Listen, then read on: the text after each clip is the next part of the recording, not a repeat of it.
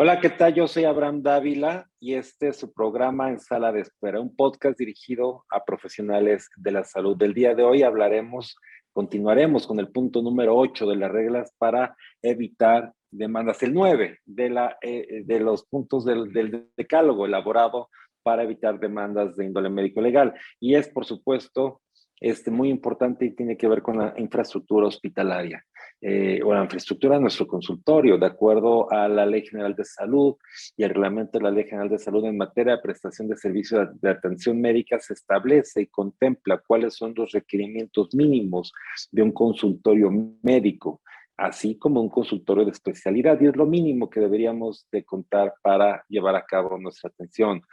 Sin embargo, los mayores casos de, problema, de problemática de índole médico-legal me encuentro cuando se llevan procedimientos quirúrgicos o, o, procedimientos médicos hospitalarios en hospitales que no cumplen con la infraestructura mínima indispensable para llevarlos a cabo, incluso algunos sin licencia de funcionamiento. Solamente como preámbulo, cuando yo abro mi consultorio, no requiere una licencia, requiere un aviso de funcionamiento, solamente una notificación que estoy eh, llevando a cabo los servicios de atención médica y consulta externa en tales lugar. Y bueno, bastará eso para yo poder iniciar y en cualquier momento ser sujeto a una revisión por parte de la autoridad sanitaria o de COFEPRIS. Mientras que para una, eh, operar un, hospital, sí se requiere una licencia sanitaria, que es diferente. Esto, se, esto es, requiere una visita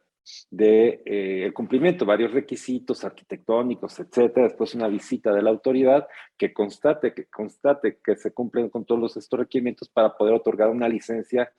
o eh, que funge como la autorización para hospital. Y además hay servicios eh, médicos que requieren autorizaciones especiales, por ejemplo, el servicio de urgencias, que requiere una autorización especial porque la infraestructura es especial, tiene que garantizar al menos un médico 24 horas, eh, área de choque, carro roja, etcétera. Mientras que hay otros servicios, efectivamente como otros servicios como rayos X, laboratorio, que requieren también una licencia sanitaria, especialmente que es donde se cumplan esos requerimientos, tanto de eh, que el lugar esté completamente sellado, que no se transmitan las radiaciones, etcétera, de temas de seguridad, de RPBI, etcétera. Y hasta entonces puede estar operando este hospital. Todavía hoy me encuentro con casos de eh, lugares donde se llevan a cabo procedimientos médicos con eh, instalaciones que fungen como hospital, que dan servicios hospitalarios, pero que no cumplen con los requerimientos de un hospital ni tienen licencia sanitaria, o de rayos X de la misma manera. Luego, entonces, importante que en los sucesivos se constante esta naturaleza. También importante que eh, se, cada vez que voy a operar pueda verificar que se cumple y el hospital cuente con los requerimientos que yo necesito. Si no,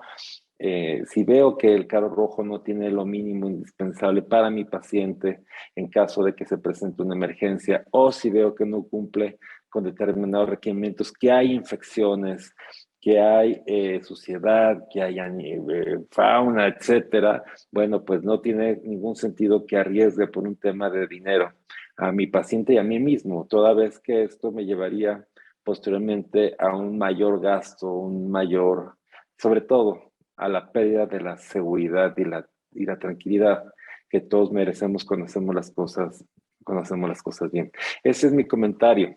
El día de hoy yo soy Abraham Dávila, este es su programa en Sala de Espera, un podcast dirigido a profesionales de la salud.